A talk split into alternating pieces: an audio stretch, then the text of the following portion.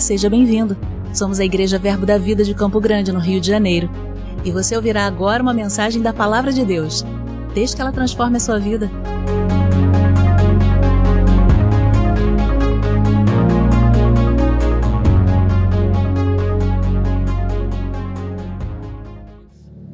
Aleluia. Então, querido, você que está aqui hoje, você está no segundo episódio de uma série. Senhor, ele vem tratando comigo sobre algumas instruções para a igreja nesse período de virada de ano. Então, hoje, excepcionalmente, eu vou fazer um pedido a você que está nesse culto da noite, que em algum momento você possa assistir o culto da tarde. Se você puder depois assistir com calma, porque no culto da tarde eu dei uma base para a palavra que eu vou passar agora, que foi a que Deus me inspirou mas eu precisava de uma base. Então eu avisei o pessoal da tarde para eles assistirem o da noite, e estou avisando você da noite para assistir o da tarde, porque o Senhor tem urgência em tratar algumas coisas em nosso meio. O Senhor tem falado comigo já há algumas duas semanas sobre andar desembaraçado. Ele tem preparado esse tempo para a igreja. Eu vou cumprir aqui os procedimentos se eu for orar por alguém ainda. E o Senhor tem tratado comigo sobre andar desembaraçado. Ele tem falado sobre algo que está para acontecer com a igreja. E eu comentei à tarde, vou falar agora. O ano passado eu tenho o hábito, eu tenho o hábito de a partir do mês de outubro eu começo a orar pelo ano que vai iniciar ou pedir instruções ao Senhor e me dedico a isso. E tem sido assim nos oito anos que eu estou aqui na igreja. E o Senhor sempre tem dado instruções muito claras e nós temos vivido o benefício dessa direção para a igreja local. Ano passado, no entanto, a gente viveu um ano bem atípico. Quando chegou em novembro de 2019, só vinham duas palavras no meu coração, que era o tal do grande novo, grande novo, e não se explicava e hoje eu entendo que não havia como eu entender tudo aquilo que estaria para acontecer em 2020, algo que a gente nunca tinha vivido, algo que a gente nunca tinha experimentado, um gigante que não havia sido vencido ainda. Essas eram as palavras de 2019 e não veio muito detalhamento, com exceção daquilo que a gente já tinha recebido antes de se consolidar, de preparar a comunicação. Então nós vivemos a experiência de a pandemia não nos pegar de surpresa. Em 2018, o Senhor já tinha mandado a gente se preparar com a consolidação e com a comunicação. Tivemos tudo aquilo que você já ouviu aqui de testemunho. Quando chegamos em 2020, vivemos algo realmente novo, que nunca tínhamos experimentado, algo grande, que nunca tinha sido vencido ainda. E com certeza passamos por esse desafio com muita graça, com muito favor. Vimos muita coisa acontecendo à nossa volta, mas a igreja guardada, a igreja protegida, e estamos vivendo o ano de 2020, ele vem se encerrando. Para 2021, o quadro está bem diferente. Na realidade, está difícil de eu segurar, porque tem chegado tanta informação, tanta coisa, como um, parece um download que não acaba. E eu creio num ano excepcional de 2021. Eu lembro que no final de 2019, algumas pessoas usaram o termo 2020, o ano da unção dobrada. E eu particularmente respeito, mas não era algo que testificava no meu coração, porque no meu coração o tempo todo tinha um alerta. Eu compartilhei isso com alguns outros profetas que também sentiam um apertozinho em relação a 2020 e eu lembro que no culto de 29 de dezembro, eu falei que era algo grande novo e as pessoas vibraram e eu interrompi e falei: Olha, eu não sei se é bom, eu só sei que é grande novo, mas Deus não disse se é bom ou ruim, só disse que é grande novo.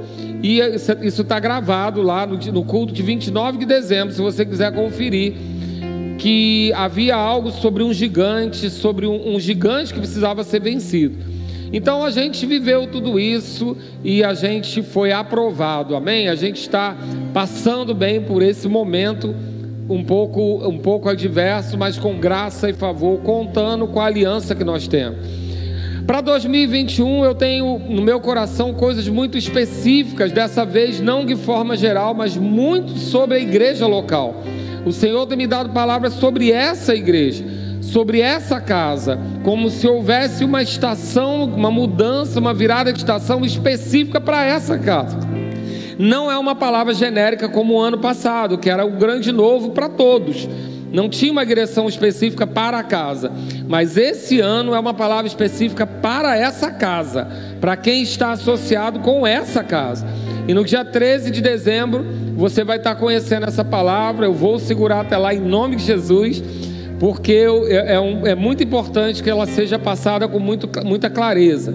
Porém, o Senhor tem tratado comigo que para isso que está para acontecer, o povo de Deus vai precisar estar desembaraçado.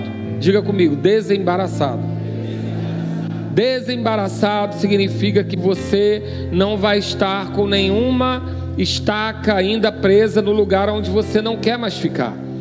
Eu falei pela tarde, vou repetir rapidamente agora pela manhã, que quando um navio precisa deixar o porto, ele não pode tomar essa decisão de uma hora para outra.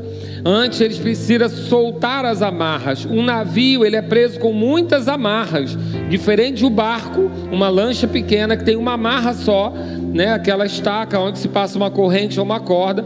Um navio ele tem várias amarras. E a decisão de sair do porto não pode ser tomada assim, porque senão ele sai arrastando tudo que está junto com ele. Então é necessário que você tire amarra por amarra, até que na última o navio possa sair. E isso é importante nós entendermos que quando nós estamos em período de transição, quando nós estamos em período de mudança, nós precisamos soltar amarras que nos prendem. Nós precisamos deixar coisa onde o nosso coração já não está. Eu não estou dizendo que você abandonar aquilo que você faz, mas existem lugares onde você está que você já sabe que seu coração não está ali. Então isso acontece até com a igreja. Né? Eu sei que isso é um tiro no pé para o pastor, mas querido, quando você está numa igreja ou num lugar onde o seu coração já não está, você tem que estar ligado para soltar as amarras a ponto de fazer uma transição sem dano. Porque uma transição ela não é de Deus quando ela leva pedaços juntos.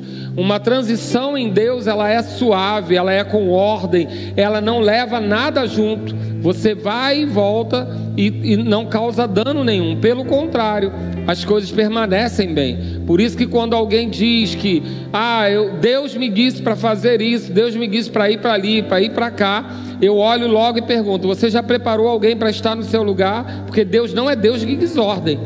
Deus ele sempre vai promover alguém através de um amparo e uma promoção de uma outra pessoa. Foi assim que a gente vê na Bíblia. A gente não vê Eliseu partindo no, no redemoinho e não deixando ninguém. O manto ficou, Elias, o manto ficou para Eliseu.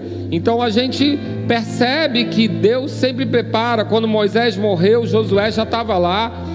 Moisés foi um homem de, que andou com o cajado, com a vara. Josué, um homem de espada, mas preparado para estar no lugar, aprendeu, foi treinado. Então nós percebemos em Deus que não há mudança radical violenta. Há sempre um processo de preparação. Você vê isso com João preparando a casa para Jesus e Jesus preparando para o Espírito Santo. Então, não há ruptura no propósito de Deus, não há ruptura no processo de Deus. E eu já não sei porque eu estou falando isso, porque não é administração, mas você está aqui, recebe aí em nome de Jesus. Eu estou liberando geral para o espírito de profecia. Não vou controlar, porque o Senhor tem coisas para falar nesse lugar. E eu não vou seguir liturgia. Talvez sejam cultos diferentes mesmo mas eu estou sob forte influência de espírito de profecia já há algumas semanas e eu creio que o Senhor está querendo dar direção à igreja. Então, querido, nós precisamos entender que em Deus os processos eles não são abruptos. Os processos não deixam buracos. Os processos eles não deixam as coisas ruins aonde você precisou de mudança, mas também nós precisamos entender que mudanças e transições são processos naturais de Deus. Nós olhamos assim na Bíblia, você vai ver muitos caminhos aonde processos de migração foram necessários. Nem todos fáceis, alguns dolorosos, mas sempre um processo para que se chegue aonde está. Davi sai de um menino que, que, que cuidava da, da, das ovelhas para se tornar um rei, mas houve um processo para isso. Davi foi preparado para isso. Davi não matou Golias de repente, ele já treinava com o leão e o urso. Ele já estava fazendo aquilo que Deus mandou ele fazer. Então há um processo. E Deus está falando dessa igreja local. Nós estamos vivendo um processo de transição. Não se engane para você não perder o bonde. Nós não vamos estar no mesmo lugar ano que vem. É nítido um processo de transição. E para isso Deus está dizendo: fiquem desembaraçados. Amém, queridos? Porque a pior coisa que pode acontecer num lançamento de uma corrida é seu cadastro estar amarrado um pé no outro. Porque todo mundo vai correr e você vai cair. Então, o Senhor está sendo claro com essa igreja. Fique desembaraçado. Nós vamos falar de muitas coisas, desembaraço financeiro, provavelmente num próximo culto. Nós vamos falar sobre associações, propósito, porque você precisa entender o que Deus tem para a sua vida e onde você deve estar posicionado. O que Deus tem para a sua vida não é necessariamente o que Ele tem para a minha vida, não é necessariamente o que Ele tem para a pessoa que está do seu lado mas ele tem um propósito para você. Mas além de um propósito para você, como corpo de Cristo, ele tem um projeto para essa igreja. E o seu propósito se encaixa nesse projeto. Amém, queridos? E nós falamos no culto da tarde sobre a importância das associações. Resumidamente, eu expliquei aqui que as suas associações, elas geram influências. Através das associações que você decide ter, você recebe influência. Através dessa influência, você se inspira. E através dessa inspiração, você vai tomar decisões. Não vou explicar, você assiste o culto, está explicadinho lá. Mas diante disso, em algum momento, nós citamos as associações erradas, as que fazem com que a gente volte para trás. E eu dei o exemplo aqui de Salomão, um homem que Deus preparou para ser uma descendência poderosa. Salomão era filho de Davi, um homem segundo o coração de Deus. Salomão foi aquele que ganhou a atenção de Deus a, a se render no holocausto, a ser é, exagerado no holocausto, a ponto de Deus perguntar: O que, que você quer? E ele dizer, ele pedir sabedoria e Deus dizer: Eu vou te dar sabedoria, riqueza e um reinado de paz. Salomão tinha sido escolhido para construir o templo, aonde Deus naquele período habitaria entre os homens, porque o pai Davi, embora fosse segundo o coração, tinha sujado a mão de, tinha sujado a mão de sangue. E a, o homem que construiria o templo teria um reinado de paz para não ter sangue as mãos com sangue. Salomão foi esse homem escolhido por Deus, ungido por Deus para fazer tudo isso. Encontrou graça e sabedoria de Deus. Mas em determinado momento ele decidiu se associar com mulheres que adoravam outros deuses. E esse foi o motivo da sua descendência não mais ser próspera como deveria ser. Então ali ele tomou essa decisão. Tudo isso eu explico no culto da tarde. Você pode ouvir lá com calma para a gente ganhar tempo. Mas nesse período que eu falei sobre as associações indevidas, eu quero que você abra primeiro comigo lá em Hebreus 12, 1. Nós estamos realmente numa série se você consegue aí assistir as séries da Netflix ou de outro lugar, você vai conseguir assistir essa. Assista o culto da tarde com calma.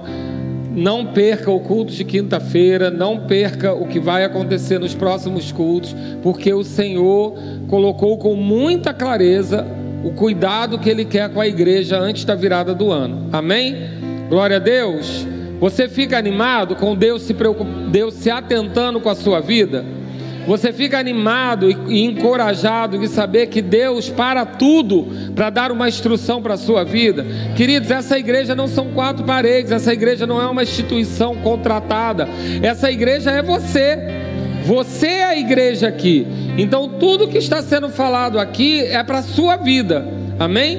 Hebreus 12, 1 diz: Portanto, também nós, visto que temos a rodear-nos tão grandes nuvens de testemunhas. Aqui está falando dos heróis da fé da Bíblia, mas nós temos heróis em nosso meio. nós temos exemplos, pastor Bugs, pastor Marcos Honório, pastor Edmilson, suas esposas, pessoas que começaram quando não tinha forma, quando estava vazio, e que vem construindo um caminho para nós. Depois vem uma outra geração, uma segunda geração, eu, Alex, quem chegou um pouco mais cedo aí, que tem mais de 15, 20 anos nesse negócio, que pavimentou um pouco essa estrada, ajudou a pavimentar essa estrada, mas deixa eu dizer, essa terceira geração que está vindo aí está encontrando tudo asfaltado já. Querido, você já tem a palavra da fé asfaltada, você já tem o rema asfaltado. Agora o que é para fazer no asfalto? É para correr. Não é para andar devagar, não, é para correr. E deixa eu dizer, dependendo do caso, é para tomar impulso para voar. Agora, pastor Egmilson esteve aqui na sexta-feira e ele ministrou no, na, na, no culto de ações de graça do Rema, e eu já estava com essa palavra no meu coração e testificou quando ele deu um exemplo sobre esse mesmo texto, falando sobre é, se livrar de alguns pesos. E aí ele deu um exemplo que ele viveu de no aeroporto alguém pedir para ele levar uma bagagem de mão e ele ter sido barrado na hora de entrar no avião. E o, o, a pessoa explicou que aquele, aquele avião era um avião pequeno numa pista pequena também curta e que não poderia ter peso a mais para não para não ter é, não sacrificar o voo. Porque se ele tivesse aquele peso além da medida o voo poderia ser comprometido a, o, o levantar voo do avião poderia ser comprometido. Então, esse texto que a gente está lendo, que vai ler agora, ele fala sobre se livrar de todo peso. E sabe, querido, que peso nem sempre são coisas ilícitas. Peso pode ser algo que é até lícito para todo mundo, mas que não combina com o seu propósito. Eu vou dar um exemplo para você.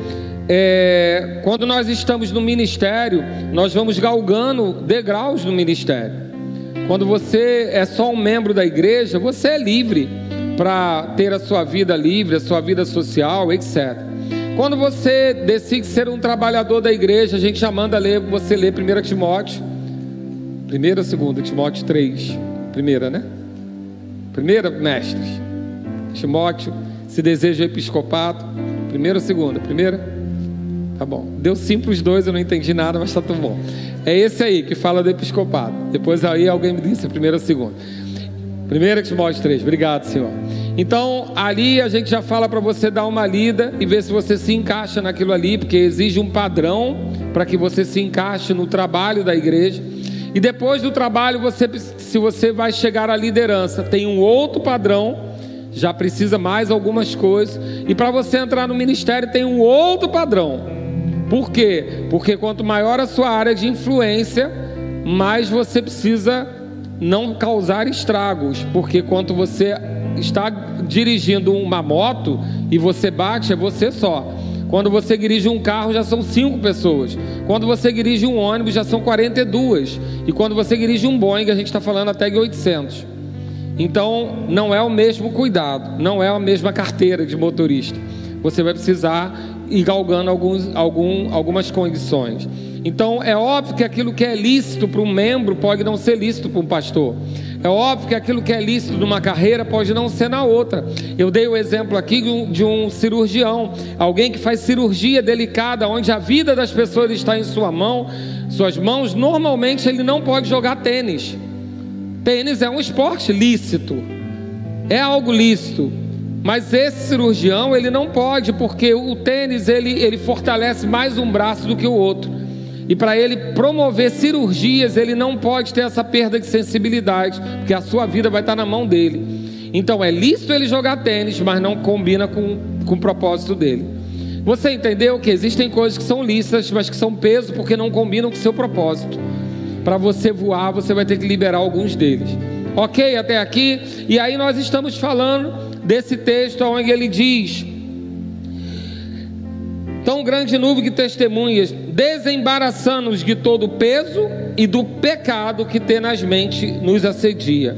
Ele está falando então de duas coisas distintas: peso, que não necessariamente é ilícito, mas é algo que não combina com o seu propósito, com a sua carreira, e pecado, que é algo ilícito, porque é contra a vontade de Deus. Pecado é errar o caminho, errar a rota, algo que não é da vontade de Deus. Então nós estamos falando de duas coisas distintas. Nós precisamos nos livrar do pecado, todos nós, mas existem coisas que são individuais, que são pesos, que podem ser para mim ou para você. Existem coisas em Deus que elas já estão ditas na Sua palavra e que, se nós não andamos nessa palavra, nós estamos trazendo peso. Exemplo: julgo, julgo desigual. Julgo desigual é um peso, porque o Senhor já deixou claro que a gente não deve andar em julgo desigual. Nós temos também é, é, situações onde não estamos cumprindo aquilo que o Senhor declara para a nossa vida, uma vida familiar, onde um casal se constituiu, mas não deixou a casa dos pais. Peso. É peso, porque a Bíblia diz lá no início de Gênesis que deixará o homem seu pai e sua mãe e se unirá à sua mulher e se tornarão uma só carne. Então, não deixar a casa de pai e mãe é peso. Muitas outras coisas que a Bíblia diz e que às vezes a gente quer negociar ou ter concessão, mas elas são peso. Elas, não, elas podem não nos paralisar, mas elas nos atrasam. Elas não impedem que a, elas impedem que a gente corra a nossa carreira. E uma dessas coisas são as associações erradas. Porque aqui no texto ele diz: para desembaraçar do peso do pecado, para correr com perseverança a carreira que está proposta. Existe uma carreira específica para você ela está proposta para você. E só você pode saber o que está te atrasando. Mas o Senhor está dizendo nessa noite, nessa semana, nesse mês, que você vai precisar estar desembaraçado, porque Ele quer que você corra a sua carreira. Amém? E nós vamos falar então sobre uma coisa que pode ser peso na nossa vida, que é uma associação errada. Então não é culto de glória a Deus, não é culto de aleluia, é culto mesmo para você refletir. Amém? Fica tranquilo, porque eu não estou aqui para agradar você, eu estou aqui para agradar aquele que me enviou. Amém? Fica bem tranquilo, mas nós vamos tratar de coisas profundas, sim, coisas sérias. Num domingo à noite, e você vai ser ricamente abençoado em nome de Jesus, porque o Senhor tem interesse que você corra a sua carreira. Associações erradas, elas podem nos tirar do propósito. Abre lá rapidamente comigo em Lucas 8, 49. Essa é só uma introdução, eu preciso correr contra o tempo. Amém? Lucas 8, do 49 ao 56, eu vou ler o 51 para você. O texto aqui se trata de Jesus chegando num lugar onde ele precisava promover um milagre. E diz lá no 51, eu não vou entrar na história, no mérito, porque a gente precisa ganhar tempo. Mas o 51 eu quero que você observe. Tendo chegado à casa, a ninguém permitiu que entrasse com ele, senão Pedro, João, Tiago e bem assim o pai e a mãe da menina. Essa menina estava eh, morta e ele ia orar por essa menina.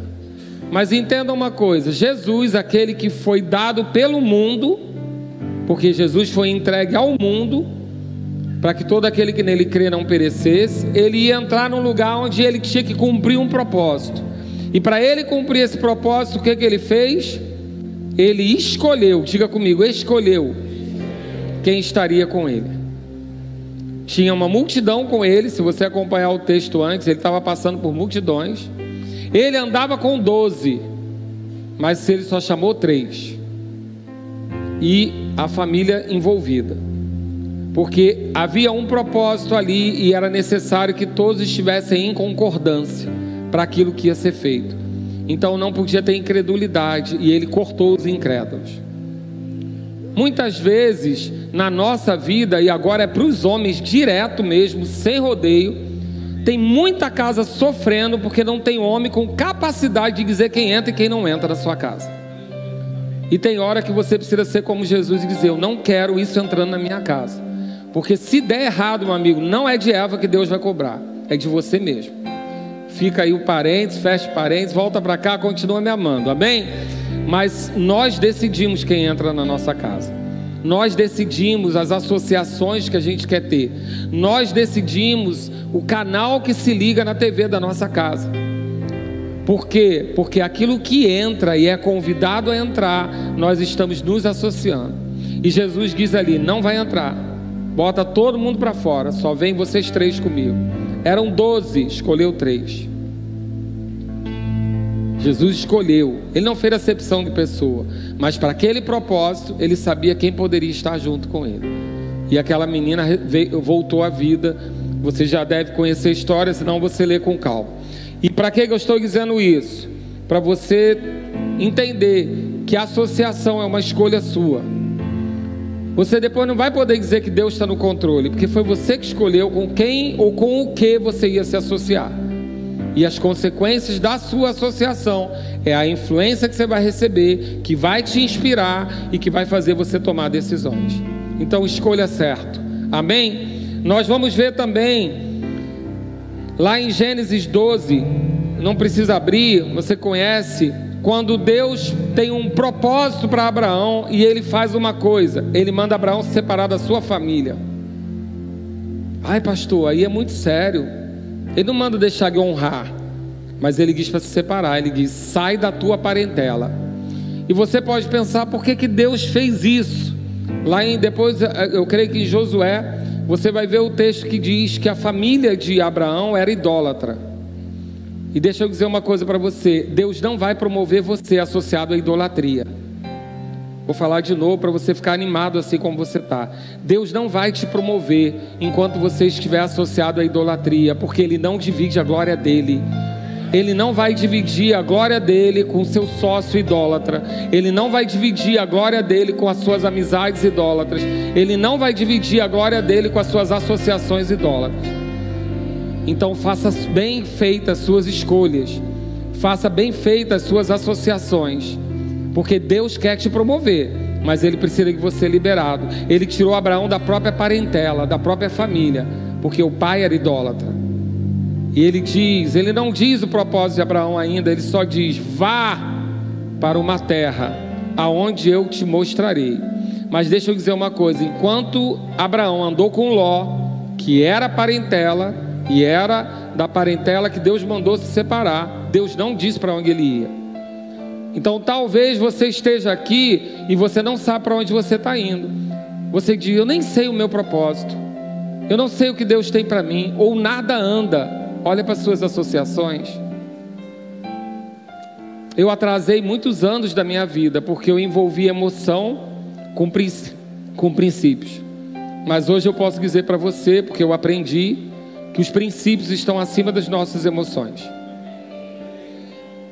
Os princípios estão acima até dos nossos laços familiares. Para onde eu irei se só tu tens palavra de vida eterna? Nem sempre é fácil, querido. Desfazer uma sociedade com um irmão, desfazer uma sociedade com um parente, desfazer uma associação com alguém que você ama emocionalmente, mas que não crê como você.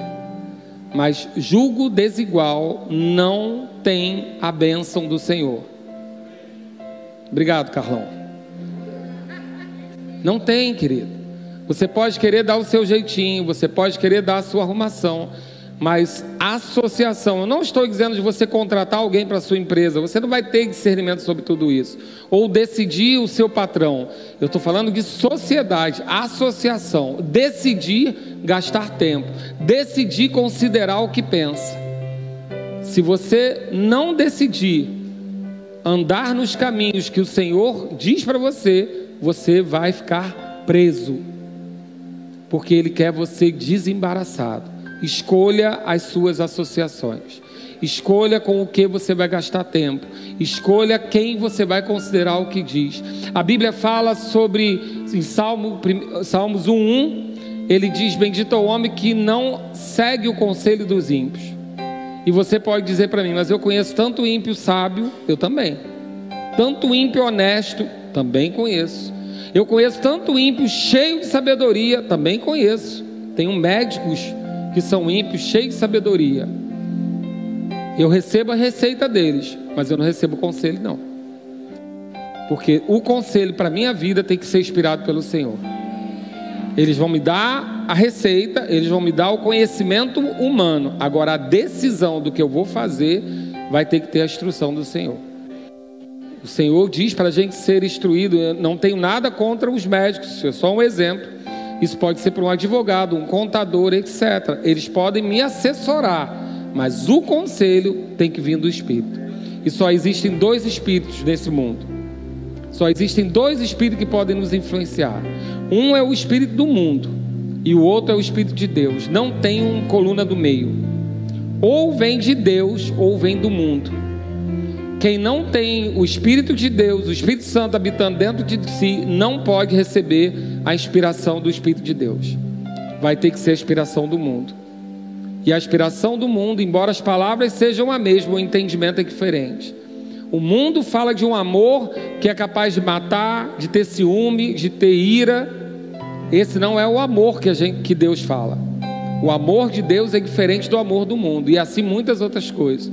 Então você pode receber instruções até de conhecimento, sabedoria natural, sem problema nenhum. Mas a inspiração para a sua vida tem que vir do Senhor. E ela precisa vir do, de uma pessoa inspirada pelo Senhor. Amém? Palavra estranha, né? Mas tudo bem, a gente vai chegar no bom lugar. E aí, muitas vezes a gente vai ter que abrir mão disso e essa decisão, dessa influência que está trazendo para a nossa vida, ela vai ser feita por nós. Eu quero que você abra lá comigo em João 17. O Senhor foi bem claro, Jesus foi bem claro em dizer em qual circunstância a gente estaria. João 17, você já achou? Glória a Deus. Alguns acharam enquanto você está procurando. João 17, versículo 11, diz assim: E já não estou no mundo, mas eles continuam no mundo, ao passo que eu vou para junto de ti. Pai Santo, guarda-os em nome, em teu nome, que me deste, para que eles sejam um, assim como nós. Jesus está falando aqui sobre a unidade da igreja, a importância da unidade da igreja. Está guardado no meio de um mundo perverso um mundo caído. Nós estamos nesse mundo, mas nós não somos desse mundo. Querido, se você não acreditava em extraterrestre, você está vendo um aqui falando com você, porque eu não sou dessa terra. Eu estou aqui, mas eu já não sou desse mundo, eu nasci de novo, eu sou uma nova criatura em Cristo Jesus. Então, lá no versículo 12 ele diz: Quando eu estava com eles, guardava-os no teu nome, que me deste, e protegi-os e nenhum deles se perdeu, exceto o filho da perdição, para que se cumprisse a escritura. Mas agora vou para junto de ti, e isso falo no mundo, para que eles tenham o meu gozo completo em si mesmo. Eu lhes tenho dado a tua palavra, eu lhes tenho dado a tua palavra, e o mundo os odiou. Diga aí, o mundo me odeia. Fala com coragem, o mundo me odeia. Fala com coragem, irmão, o mundo te odeia diabo quer te matar. Diga glória a Deus.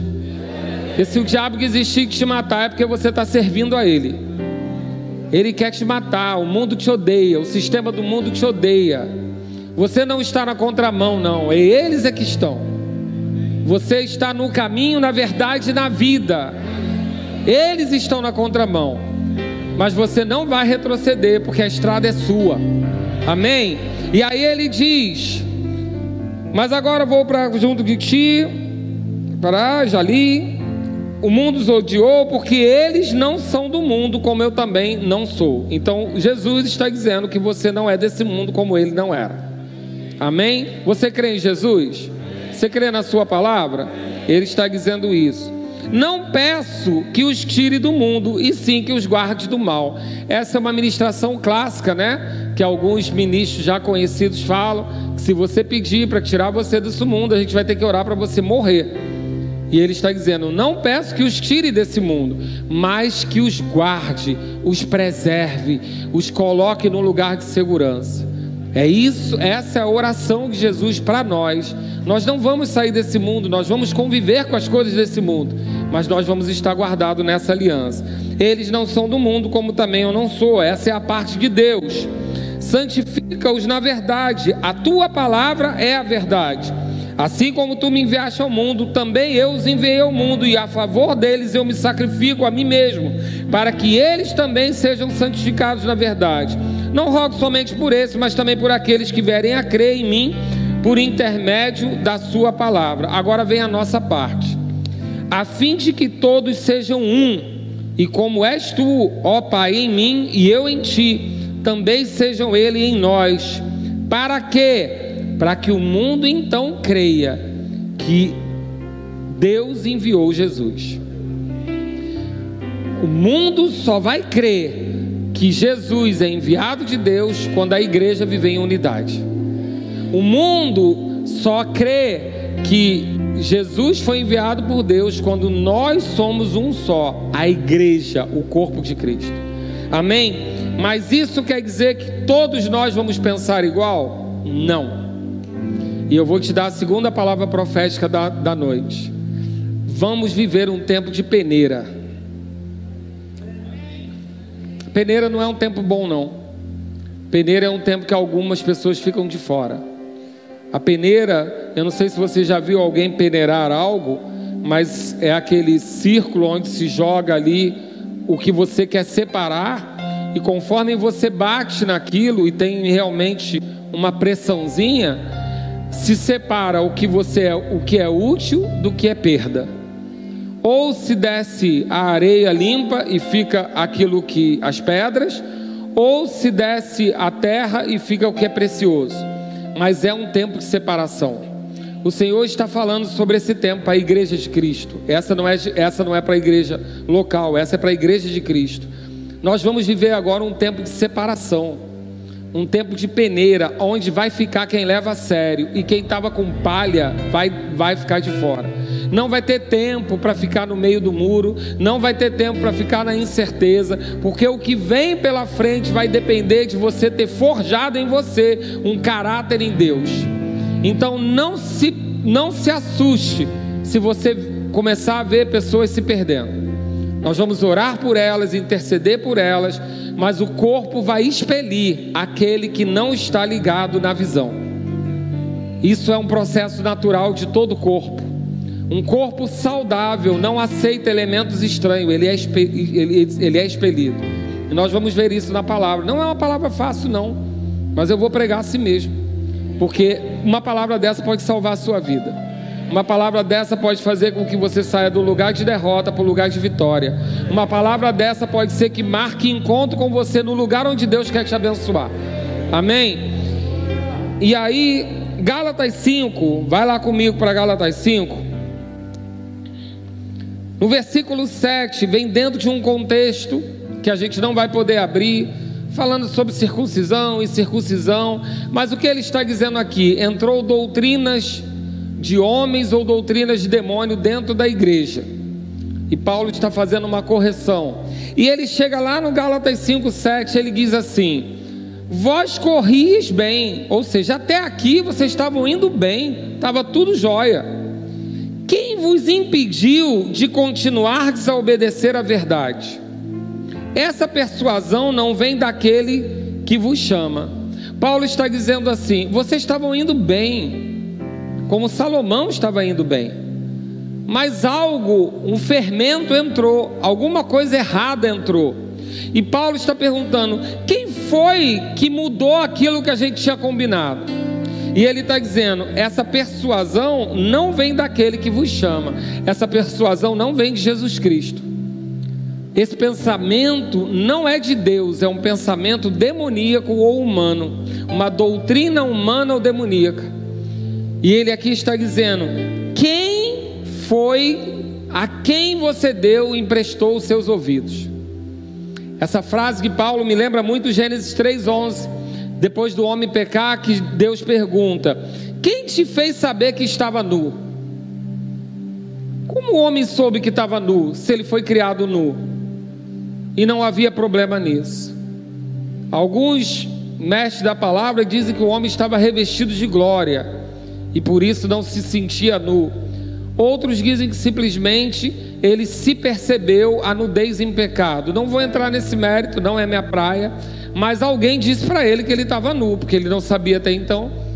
Então Deus percebeu que tinha tido uma influência, porque ele deixou um comando e quando ele voltou estava diferente. Paulo está fazendo a mesma pergunta: quem foi? Da onde veio essa história?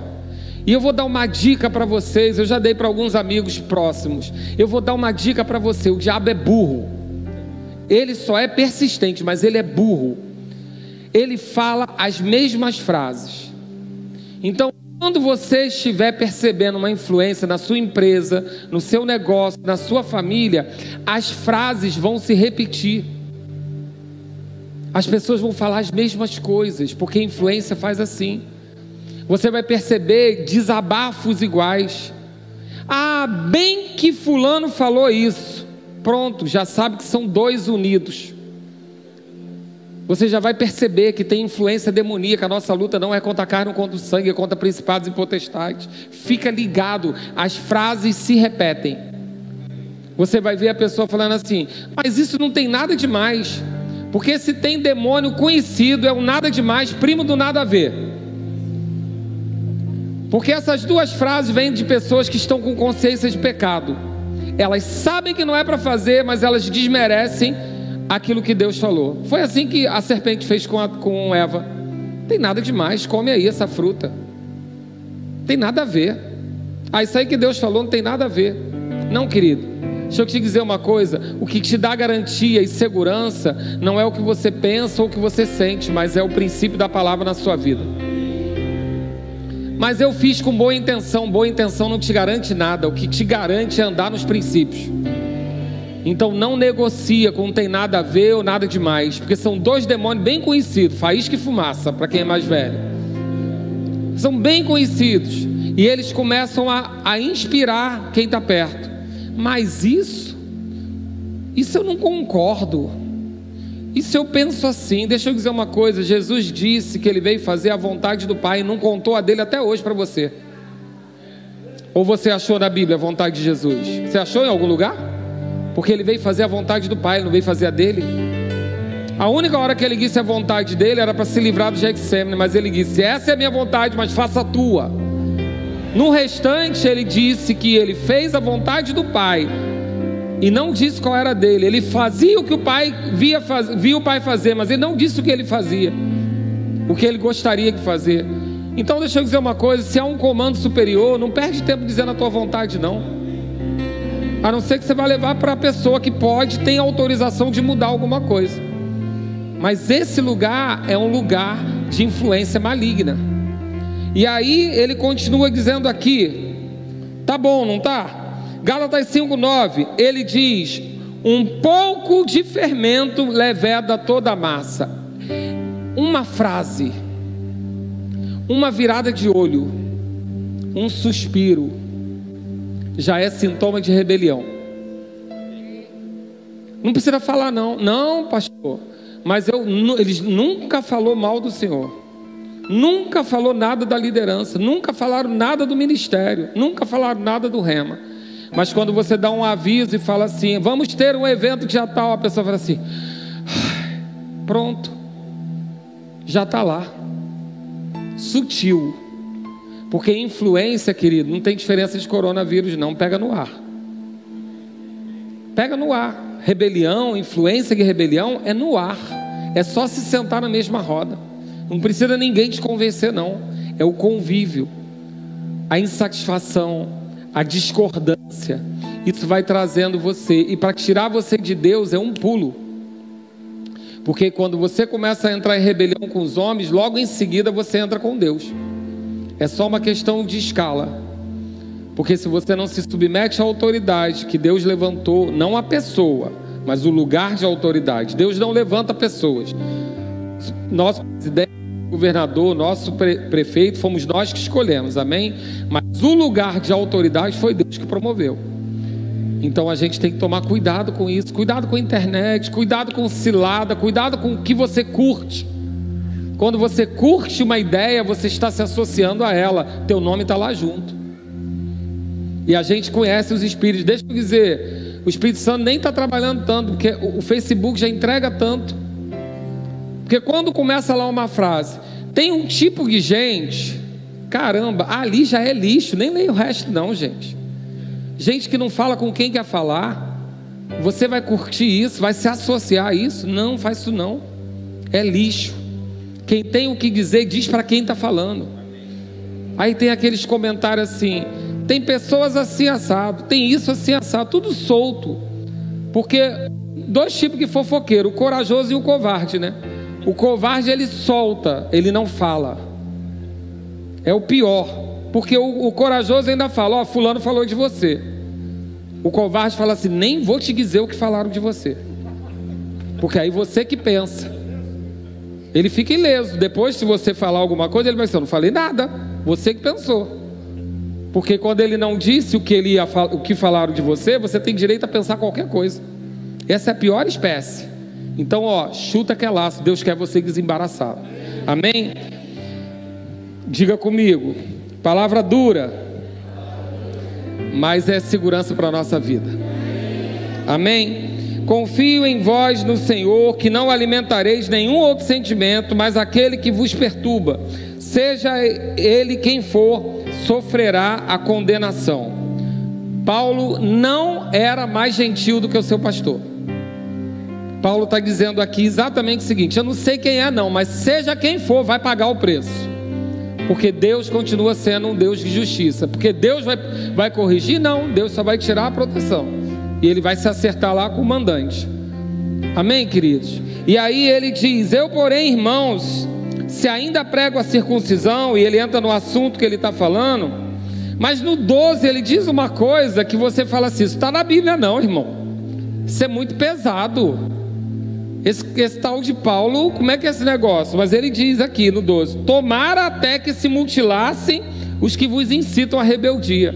Paulo que falou, não fui eu não, tá? Paulo está dizendo aqui que aqueles que incitam rebeldia era melhor que fossem mutilados. Nem para cristianismo, né? Mas é o que Paulo está falando. Sabe por quê, queridos? Existe uma necessidade de preservação do corpo, onde às vezes a gente tem que cortar uma mão ou tirar um olho para que o corpo fique saudável. Isso é um princípio bíblico que o próprio Jesus deixou. E a gente não gosta de falar dele, sabe por quê? Não dá ibope. Não dá amém, glória a Deus, aleluia, corrida, curtida no WhatsApp. Não dá, não. Mas está na Bíblia. Eu só estou lendo a Bíblia para você. Paulo está dizendo que aquele que incita rebeldia é melhor que seja mutilado. Não sou eu, é Paulo. Não joga pedra em mim, foi Paulo que falou. Por que, que é mutilado? É melhor que ele seja cortado do meio. É melhor que ele seja expulso do meio. Quantos pastores têm coragem de expulsar um bode do meio das ovelhas? Porque tem gente que pensa que pastoreio é só alisar. Mas sabia de uma coisa? Que o bode no meio das ovelhas ele mata a ovelha? E que a gente tem que botar isolamento? Quem quer ser pastor aqui, levanta a mão. é, queridos. Sabe por quê? Deus está chamando essa igreja para maturidade. E você pode estar pensando assim: ah, o pastor está falando isso porque está acontecendo algum problema na igreja. Querido, o problema que acontece na igreja é resolvido no gabinete, não é no púlpito. Cara a cara, olho no olho, quem me conhece sabe, ainda chama os dois lados. Fica bem tranquilo. Se tem uma coisa que eu não tenho problema é confronto. Eu tenho pelo menos umas 15 ministrações sobre confronto.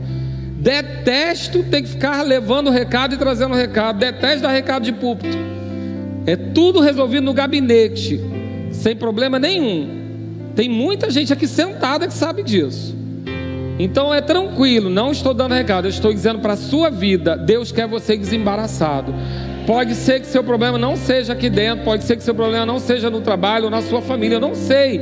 Mas é importante você saber que Deus está dizendo para você se desassociar daqueles que estão te levando para lugar de rebeldia. Saia rápido, porque rebelião é pecado para a morte. Vou falar de novo para ganhar mais um amém. Rebelião é pecado para a morte. Então, cuidado com amigo de trabalho que está falando mal do patrão, cuidado na sua casa falando mal de autoridade, cuidado com o Facebook falando mal de autoridade. falando mentira. Cuidado. A gente não entra nisso. Amém? 1 Coríntios 5, quando essa associação indevida está dentro da igreja, o que que Paulo fala para a gente? 1 Coríntios 5, 6.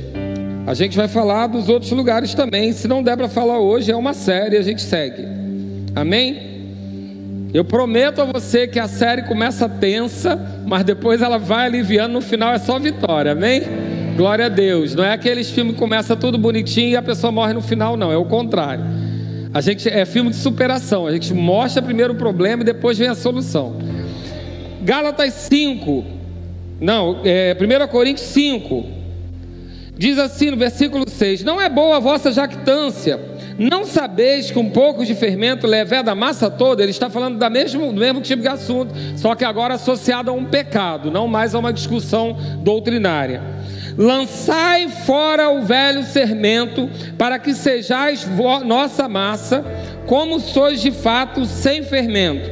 Pois também Cristo, nosso Cordeiro Pascal, foi imolado. Por isso, celebremos a festa não com o velho fermento, nem com o fermento da maldade e da malícia, e sim com os asmos da sinceridade e da verdade. O que ele está dizendo?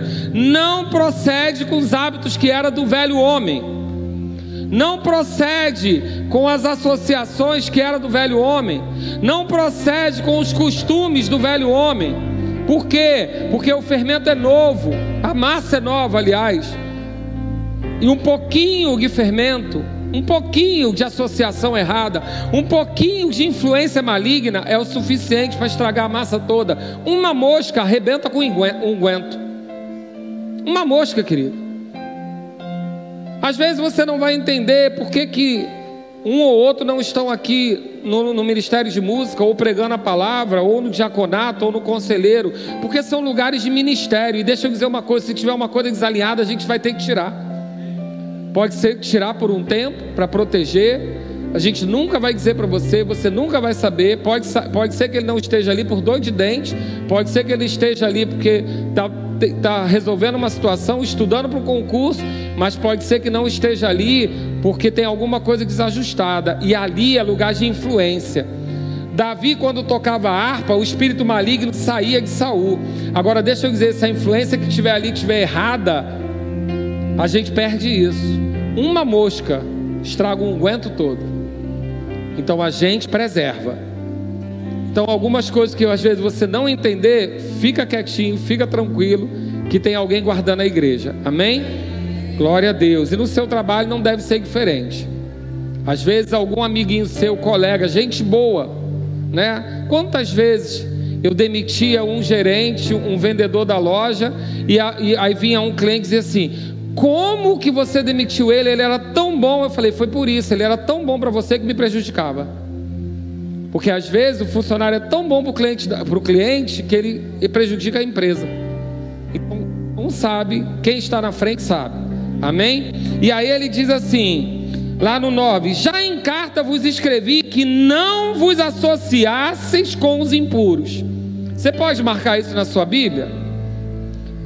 Já em carta vos escrevi que não vos associasseis com os impuros Refiro-me com isso não propriamente aos impuros desse mundo, ou aos avarentos, ou roubadores, ou idólatras, pois nesse caso tereis que sair do mundo. Ele está dizendo: no mundo vai ter isso tudo, é natural para eles, mas dentro da igreja não pode ter. Aí ele agora, mas agora vos escrevo que não vos associeis com alguém que, se dizendo irmão, for impuro ou avarento, ou idólatra, ou maldizente, ou beberrão, ou roubador. Com esse tal, nem ainda comais. Palavras duras da salvação. Glória a vós, Senhor. Ele está dizendo aqui que se for do mundo, é natural. No mundo fala mal dos outros, o mundo fala palavrão, o mundo bebe, o mundo tá tudo normal, eles são do mundo, eles têm que fazer o que é do mundo. Agora, se que é irmão, chuta que é laço. Só um vinhozinho aqui, chuta que é laço, querido. Vinho é só para ceia. E a gente nem usa vinho, usa suco de uva, porque a gente não quer perder a sobriedade. porque Deus tem confiado vidas nas nossas mãos. Toma cuidado. Se reuniu para falar de alguém, às vezes com desculpa de ser oração. Vamos orar, vamos orar sobre fulano e expõe a fragilidade da pessoa. Chuta que é laço, é maldizente. Sabe que pega e não paga.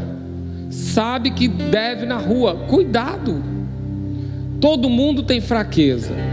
Não tem problema nenhum. Eu tenho muitas também. Você também tem as suas.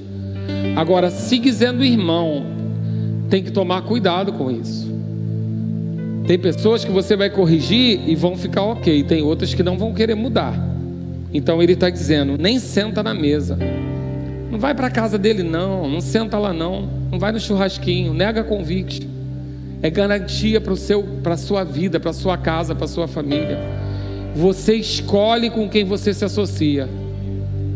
Pastor, que palavra é esse do domingo à noite? É daí para pior, vai piorar vai piorar é peneira, querido. Peneira pode ser que tem gente que vai dizer não quero. Jesus pregou e uma multidão foi embora. Ele perguntou para os doze, e vocês? Eles, cara, vou ter que ficar, né? Não tem problema nenhum, eu não estou ministrando para agradar você, eu sei quem me manda falar sobre essas coisas. Eu tenho ministração pronta aqui de fé, de prosperidade, de alegria, de paz. Tem um monte, eu dou aula de fruto do Espírito, querido. Mas o Senhor mandou dizer para vocês: fala para minha igreja andar desembaraçada. E a gente vai falar de dívida qualquer dia desse, porque é para andar desembaraçado. E aí ele diz: 11: Mas agora vos escrevo que não se associeis, e ele termina dizendo: Nem comais. E aí ele diz: Pois com que direito haveria eu julgar os de fora? Não julgai vós os de dentro? Os de fora, porém, Deus julgará. Expulsai-vos, pois, entre o malfeitor. E aí vamos para o último versículo da noite, para você correr da glória a Deus e aleluia. Abre lá em 2 Tessalonicenses 3,6, que foi o versículo que inspirou toda essa ministração. Porque Paulo falou que eu sempre tive vontade de falar, mas eu não falava porque eu não tinha princípio bíblico. Agora eu tenho. Oh, glória! Glória a Deus. Porque às vezes você aconselha as pessoas. Sabe que às vezes o pastor tem que dizer, cara, não anda com fulano não. Não é porque não é para eliminar o fulano não, é porque fulano tem a mesma fraqueza que você. Dois cegos não se guiam. Às vezes o pastor tem que dizer, desassocia. Anda com outro. Às vezes dá até nome, ó, anda com fulano, anda com ciclano. Quantas vezes eu falo, cara, anda com Benex, anda com Thiago, anda com Alex, anda com gente que vai que eu sei que nessa área é forte. Eles têm fraqueza também. Eu também tenho. Mas tem área que a pessoa é forte. Aí você associa. Isso não é interesse, não, querido. Isso é sabedoria. Você está vendo uma pessoa que tem. Você tem dificuldade de travar a língua e vai juntar com outro fofoqueiro? Não.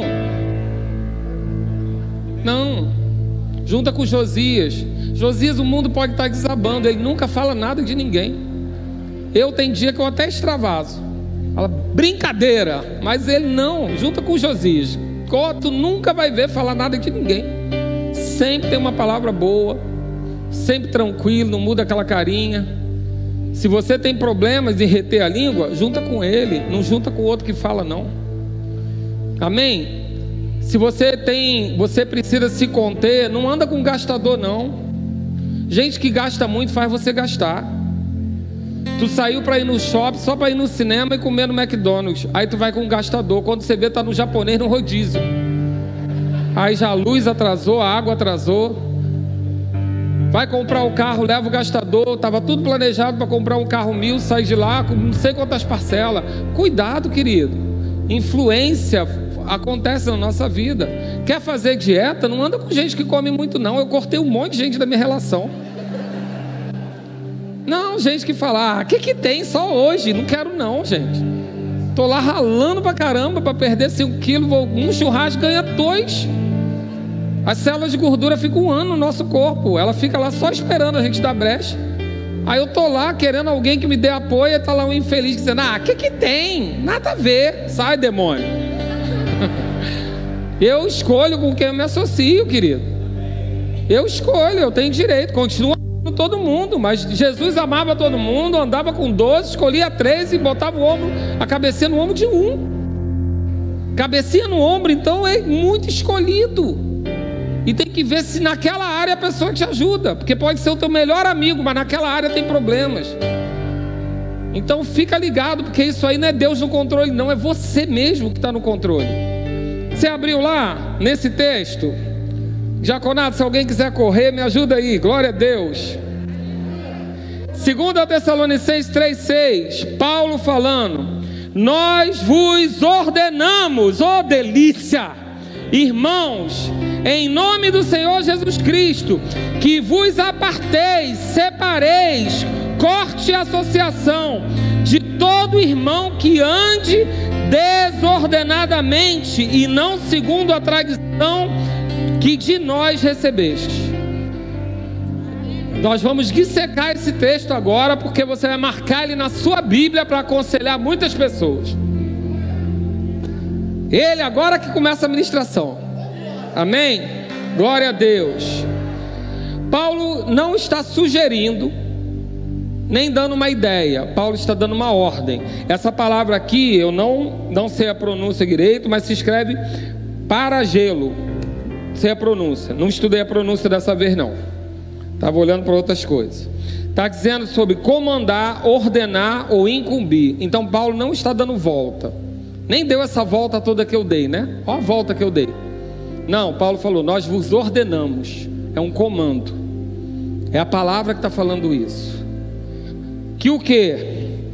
Irmãos, em nome do Senhor Jesus Cristo, não é dele, porque quando Paulo falava dele, ele dizia: Isso vem de mim. Ele está dizendo, em nome de Jesus, que vos aparteis, e a palavra aí é estelo, que significa colocar em ordem, equipar para si mesmo, cessar de existir, remover a si mesmo, retirar-se, partir, abster-se de relação familiar com alguém. Em alguns textos gregos, significa encurtar a vela ou puxar todas as velas soltas e agitadas que impediriam um navio de avançar em velocidade máxima. Ele está falando aqui de você se livrar daquilo que te embaraça. Se aparta. Eu estou dando uma ordem, se separa dessas pessoas. Aí ele vai dizer quem são as pessoas. Fica firme aí. Glória a Deus. Essas pessoas, quais são as pessoas? De todo irmão. Então ele está falando de dentro da igreja. Fala Deus.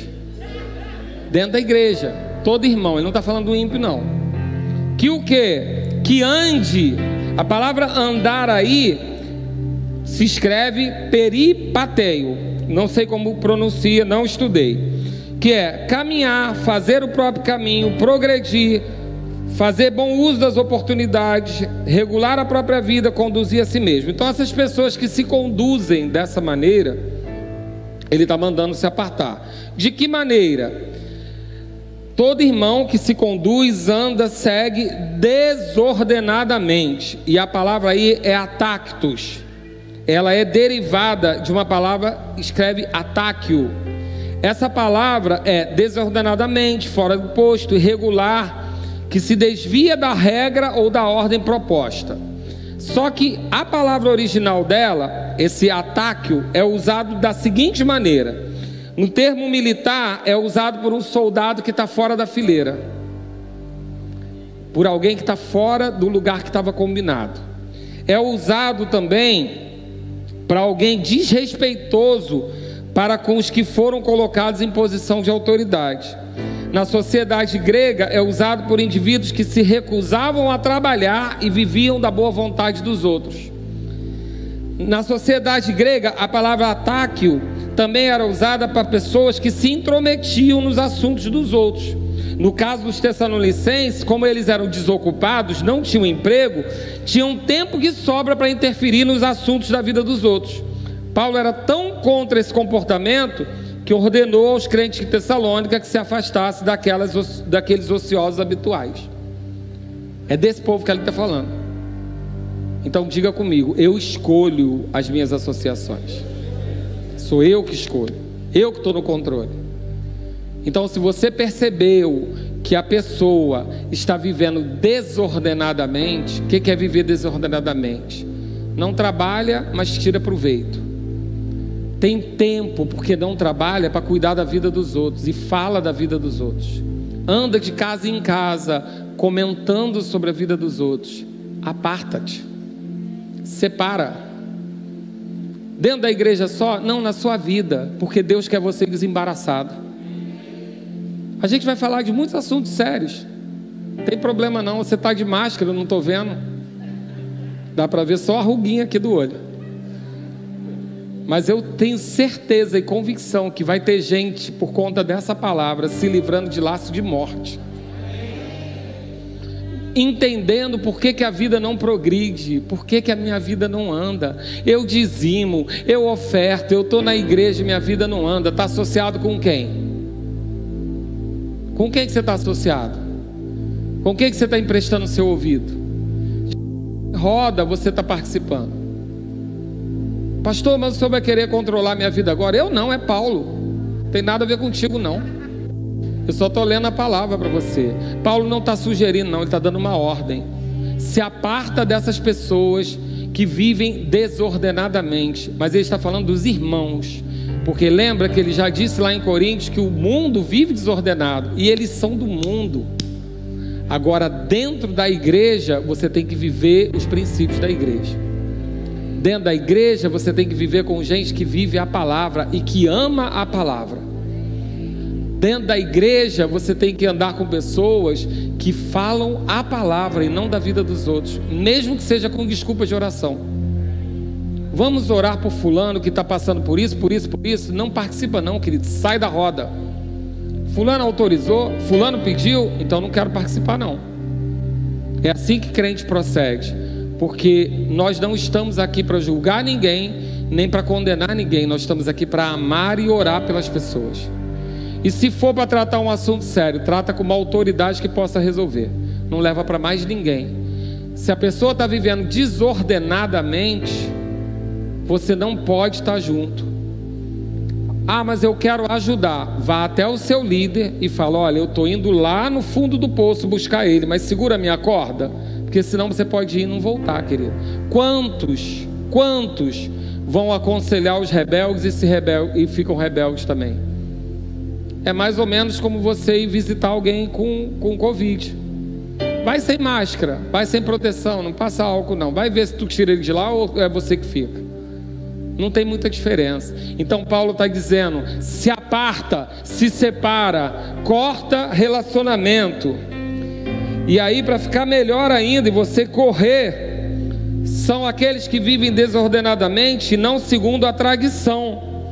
E a tradição aí, a palavra é paradose é o ato de entregar a dádiva que é entregue pela palavra falada ou escrita. Ele está falando daquele que não cumpre a palavra, está vivendo desordenadamente contra os costumes que de nós recebestes. E aí essa palavra é paralambano, que fala receber, receber no coração. Paulo não está cobrando algo que ele não tinha ensinado, ele está cobrando algo que ele já ensinou e agora você já sabe. Eita glória! tu não tinha um versículo, agora tu tem. Lembra aquele amigo que você já falou, queria tanto que fulano não andasse com aquela pessoa. Os líderes, então, né? Como a gente sofre com isso, né? Cara, a gente vê a associação, vê que vai dar errado, porque espírito se atrai, tu sabe disso, né? Sabe disso? Você não sabe, querida, é só olhar no Facebook, pelos teus amigos eu te direi quem és. É fácil saber. Alguém está em rebelião, aí bota lá uma, uma publicação. Não aguento esse tipo de igreja que faz isso, isso, isso. Aí os desviados, tu, tu, tu, tu, tu, todo mundo curtindo. É fácil de ver. Fácil. Você percebe por quem anda junto. Porque tem que ter algo em comum. Os espíritos se atraem. O fofoqueiro não gosta de gente que não gosta de fofoca. Ele gosta de fofoqueiro. Como é que ele vai contar para alguém que não quer ouvir? O caloteiro, ele gosta de alguém ingênuo porque ele precisa pegar dinheiro. Ele vai procurar, os espíritos se atraem. E você vê pelas formações dos grupos. Fica fácil de saber, querido, você não precisa ser enganado. Ninguém é tão ingênuo a estar num grupo errado sem ter algum interesse nisso. E você é o que faz? Guarda a sua vida. Ama, ora, mas guarda a sua vida. ama, ora, intercede, mas guarda a sua vida. Guarda a sua casa, guarda a sua família, escolhe quem entra, escolhe quem permanece. Para quê? Para que você não seja enveredado e quando o negócio der ruim, o teu nome está lá junto. Porque a tua reputação hoje é Cristo. Você agora representa Cristo. O teu nome não pode estar envolvido em nada disso. Principalmente se você tem área de influência sobre outras vidas. Então, querido, Paulo está dizendo o que? Aparta. Você está feliz? Mentiroso. então, para você ficar feliz, Ministério de Música pode subir. Atos 20, 24. Porém, nada considero a vida preciosa para mim mesmo, contanto que que complete a minha carreira e o ministério que recebi do Senhor Jesus para testemunhar o evangelho da graça de Deus. Queridos, tem coisas que são antigas e elas não podem mais ser preciosas para nós. Julgo desigual, associação errada, embaraço, mentira, palavra torpe, tudo isso não combina mais com você. Não combina. Pastor, mas eu não consigo, quando eu vejo, eu fico com raiva, o palavrão sai. Querido, não se preocupa com o palavrão que sai, não. Se preocupa por onde ele entra. Porque em algum lugar você está ouvindo ele, para ele estar tá no seu coração. Porque a boca fala do que o coração está cheio. Agora, quem, quem guarda o seu coração é Deus? Não, você. Nenhum momento Deus diz que vai guardar seu coração, Ele diz para a gente guardar. Escolhe a roda que você quer participar, escolhe aonde você quer andar, e seja como o Salmo 1 diz: não senta na roda dos escarnecedores, não se ate, não ande no conselho dos ímpios. Fica com cuidado, querido, por quê? Porque você é a árvore plantada a ribeiro, e ali, perto da corrente, as suas folhas não murcham, e no tempo certo você dá fruto. Deus tem um projeto e um propósito para você, querido. E deixa eu dizer uma coisa: você não vai se andar embaraçado. Você não vai perder o que Deus tem para você em 2021, porque você está com medo que dizer não vá na minha casa. Sabe aquela mulher, da, aquela viúva das vasilhas, que o profeta disse: Ó, pega aí o máximo de vasilha, porque vai derramar azeite. Sabe o que, que ele falou antes? Fecha a porta da tua casa com a tua família. Tem hora, querido, que a gente tem que fechar a porta da nossa casa com a nossa família. Que a gente tem que proteger a nossa família. E você, homem de plantão que está aqui, é a cabeça de uma casa, seja homem para fazer isso. Porque guardar a casa, guardar o jardim é tarefa do homem, não é da mulher.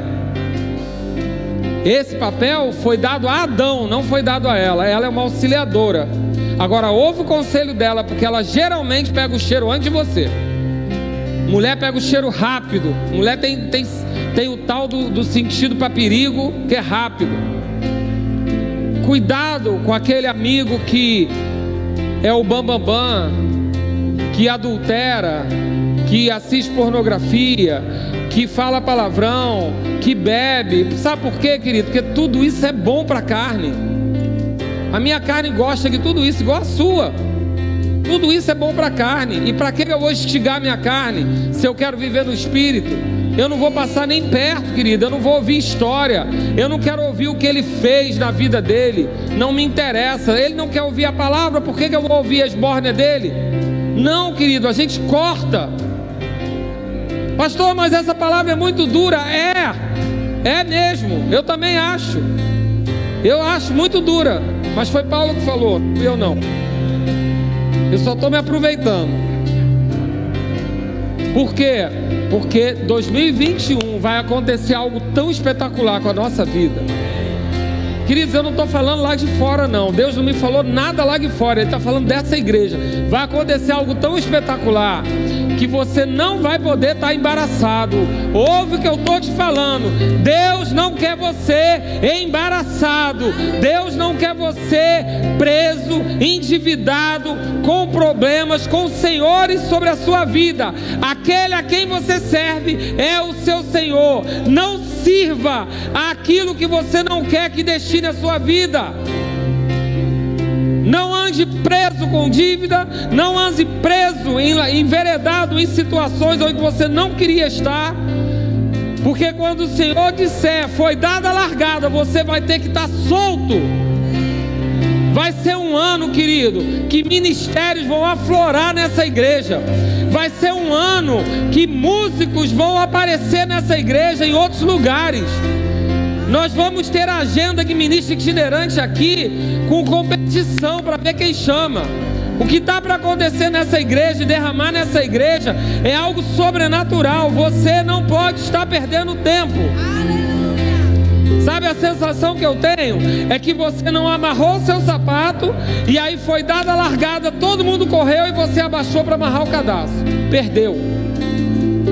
Deus não quer você assim. Deus quer você desembaraçado. E o que eu não falei, você vai conferir com o Espírito Santo. Querido, o Senhor tem falado comigo, não seja fiador de ninguém nessa hora. Olha que coisa complicada para o pastor falar. Olha o problema que eu estou arrumando para minha vida. Porque já estava tudo tratado, tudo combinado e vai usar o meu nome, depois eu ganho até apanho ali na rua. Mas o Senhor está falando, igreja, não se embarace nesse final de ano. Entre em 2001 livre, entre em 2001, 2021 desembaraçado. Cuidado com o contrato de fiança. Cuidado, principalmente com o ímpio. Cuidado. Porque Deus quer você desembaraçado. Cuidado com o empréstimo fácil. Cuidado com facilidade nessa hora.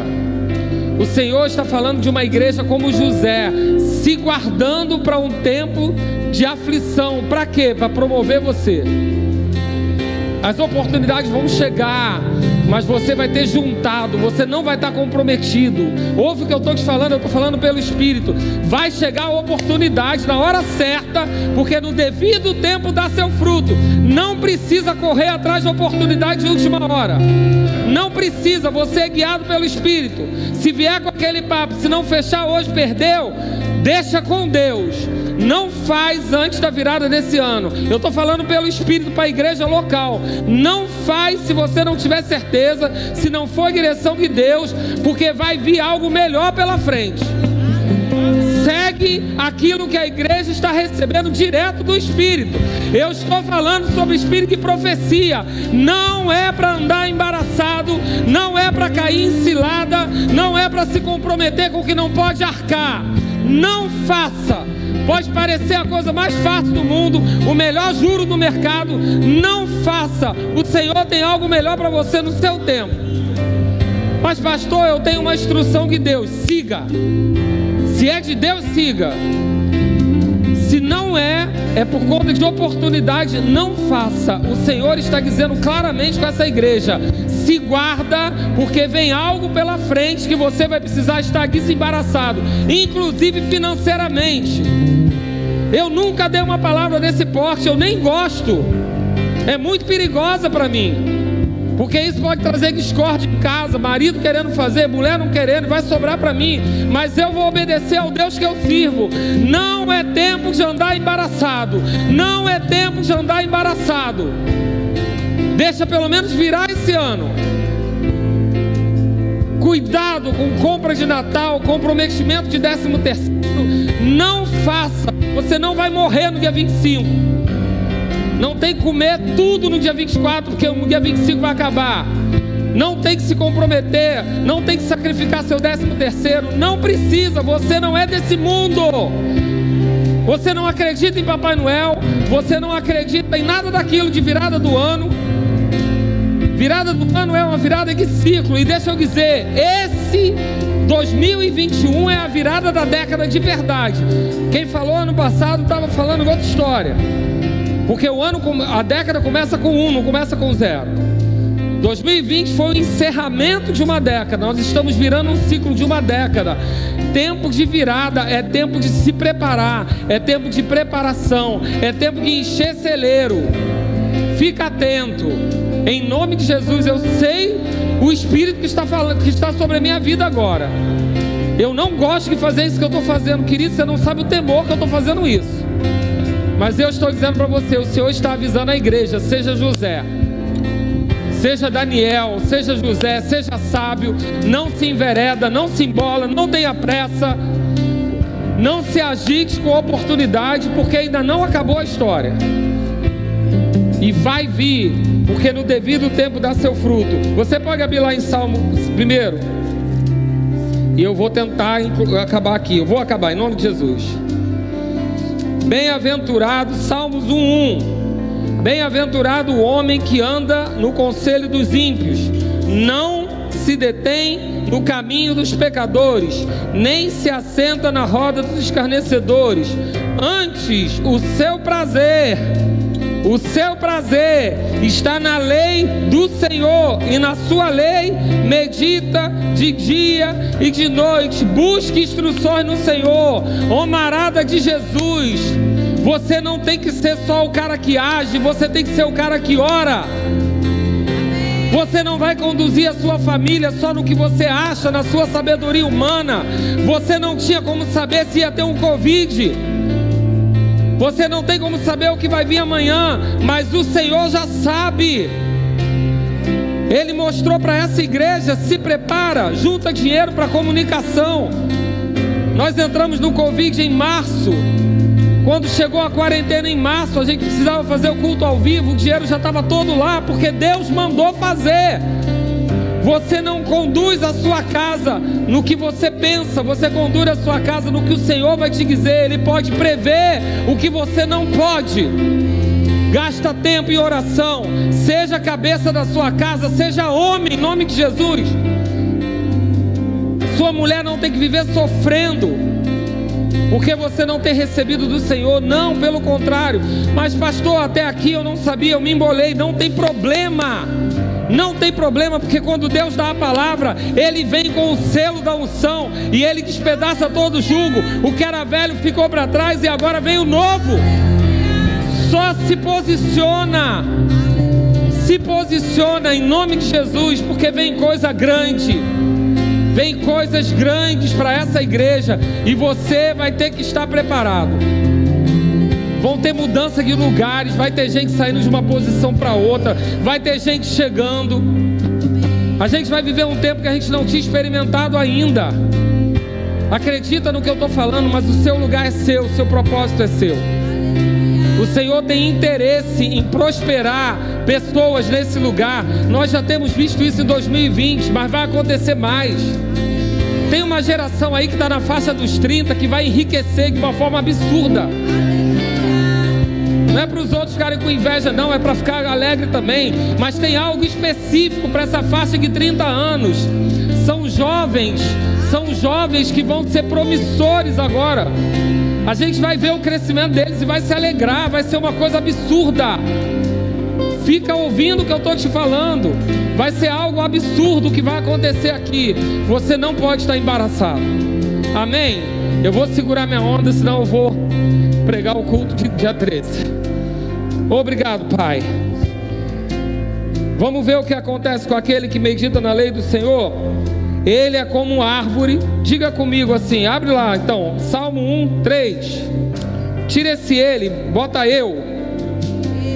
Eu sou como uma árvore plantada junto à corrente de águas, que no devido tempo darei o meu fruto e a minha folhagem não murcha, e tudo quanto eu faço será bem sucedido em nome de Jesus. Fica de pé, igreja.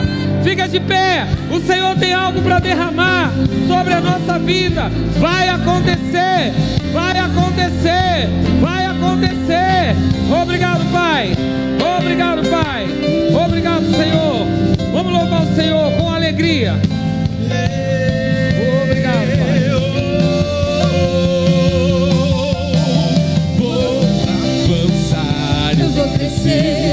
Ninguém vai me deter. Meu alvo é Cristo, meu alvo é Cristo. Eu vou, vou avançar, eu vou crescer.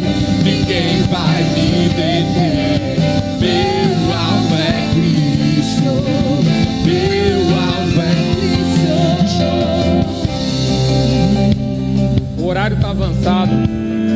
Quero fazer isso para concluir. Se você está aqui e você nunca decidiu por essa associação com Cristo, ser plantado junto à ribeira, se você está aqui nessa condição e você não tem certeza, convicção da sua salvação, você nunca confessou Jesus como Senhor e Salvador da sua vida, eu quero orar por você para isso acabar hoje, para você entrar nesse fluxo.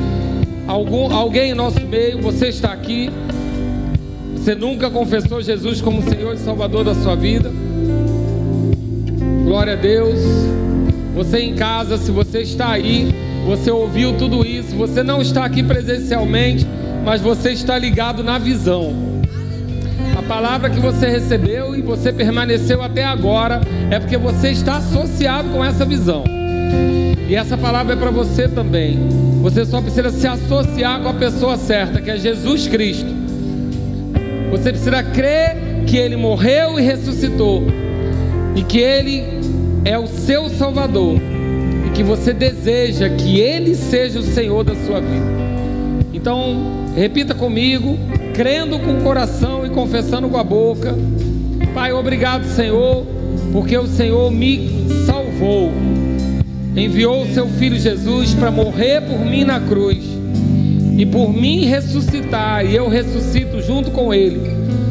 Obrigado, Pai, porque o Senhor escreveu o meu nome no livro da vida, e eu fui salvo, porque Jesus é o meu Salvador, e eu desejo que Ele seja o Senhor da minha vida, em nome de Jesus, amém. Se você fez isso nessa mesma hora, o Espírito de Deus veio habitar dentro de você. E você não vai ser mais confundido ou envergonhado, muito pelo contrário, os filhos são guiados pelo Espírito. Eu não vou poder, nem tenho tempo de orar por algumas pessoas que estão aqui e que tomaram decisões erradas até aqui. E você não vai sair daqui com palavras de condenação em nome de Jesus, porque essa palavra não é para condenação, é para salvação. Você tomou decisões erradas e está arrependido. O Senhor está dizendo para você nessa noite: sou eu que conserto as tuas veredas.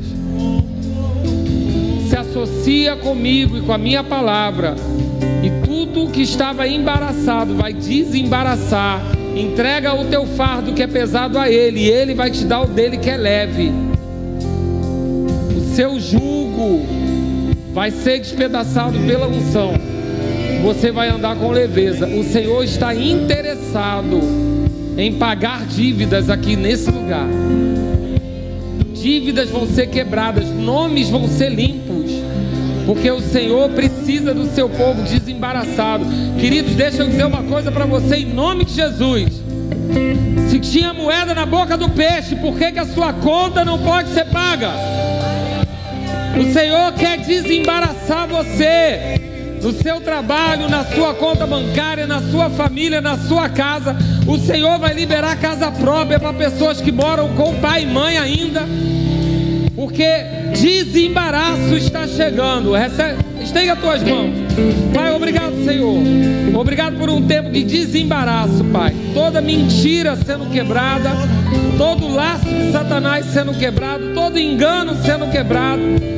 E o Senhor desembaraçando os seus filhos para um tempo novo, para um tempo de provisão, para um tempo de prosperidade. Obrigado, Senhor, por aquilo que o Senhor tem para fazer em nosso meio. Obrigado, Pai, porque as nossas associações, elas agora vão passar pelo seu consentimento, por inspiração, e o Senhor vai nos enviar conexões divinas para pessoas que estejam envolvidas no nosso propósito e vai desassociar aqueles que estavam sendo peso.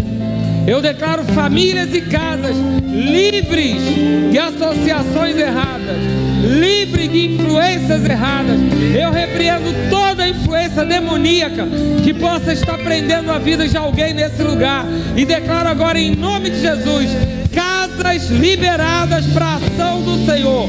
O Senhor abrindo as janelas do céu derramando bênçãos sem medida, e a sua família, os seus filhos, desembaraçados na autoridade do nome de Jesus. Você recebe? Glória a Deus. Eu queria mandar você correr, pular, cantar, mas meu horário já passou. Eu vou dizer para você: esse culto continua na sua casa, na sua reunião de família, na mesa da sua casa, na conversa com seus filhos, na conversa com seu marido, com a sua esposa. Avalia se as associações que você está andando, elas estão te levando para cima ou para baixo. Você escolhe. Não é Deus que está no controle dessa área, é você. Você tem o controle de saber quem entra na sua casa, quem senta na sua mesa. Você tem o controle de explicar para os seus filhos as associações e o que elas podem levar. Às vezes não são pessoas mais, mas elas podem atrasar e ser peso para você. E em nome de Jesus eu declaro: o Espírito Santo vai orientar você direitinho. Você não vai precisar andar por essa palavra somente. Você vai andar inspirado pelo Espírito, da autoridade do nome de Jesus. Amém? Você pode sentar?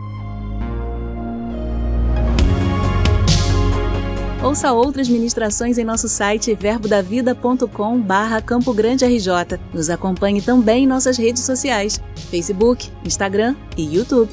Seja abençoado na prática dessa palavra.